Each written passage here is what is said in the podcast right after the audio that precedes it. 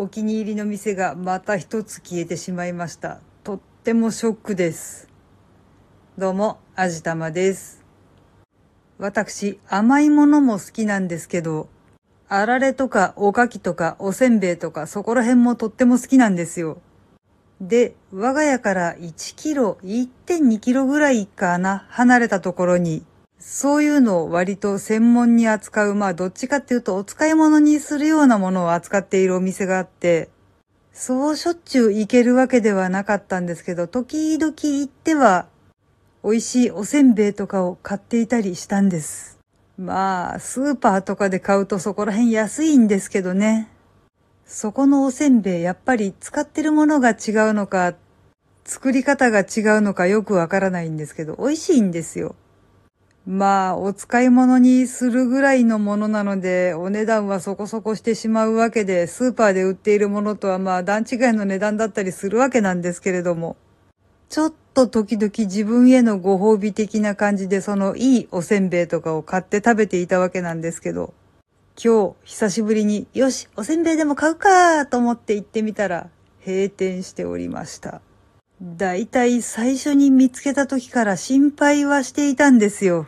なんかもうものすごく微妙なところにあって、そんなところにお店を出していて大丈夫なんだろうかって本当に最初のうちから思ってたんですけど、まあ見てる限りちょこちょことお客さんもいるみたいだし、私も時々行っていたわけだし、まあこの調子でいけるのかなと思って見ていたらとても残念なことになってしまいました。とりあえずもう4キロぐらい向こうに本店があるので、どうしてもという場合はそこまで行くしかないんですけど、何度か話している通り私はとても目が悪いんです。自転車に乗れないので歩いていくしかないんですけど、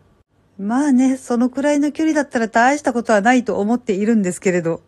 何しろ物がおせんべいなので割らないように壊さないように持って帰ってくるという超難関クエストをこなさないといけないのが大問題ですね。一応その本店バスとか電車とかで行けなくはないんですけど、ただでさえ結構なお値段するおせんべい、交通費までかけて買いに行くかっていう話ですよね。とりあえず美味しいおせんべいのために遠い道のり頑張って行ってみようと思います。はい。というわけで今回はあんまり行かなかったけど、でも割とお気に入りのお店が閉店しちゃって悲しかったです。というお話でした。この番組は卵と人生の味付けに日々奮闘中の味玉のひねもす語りでお送りいたしました。それではまた次回お会いいたしましょう。バイバーイ。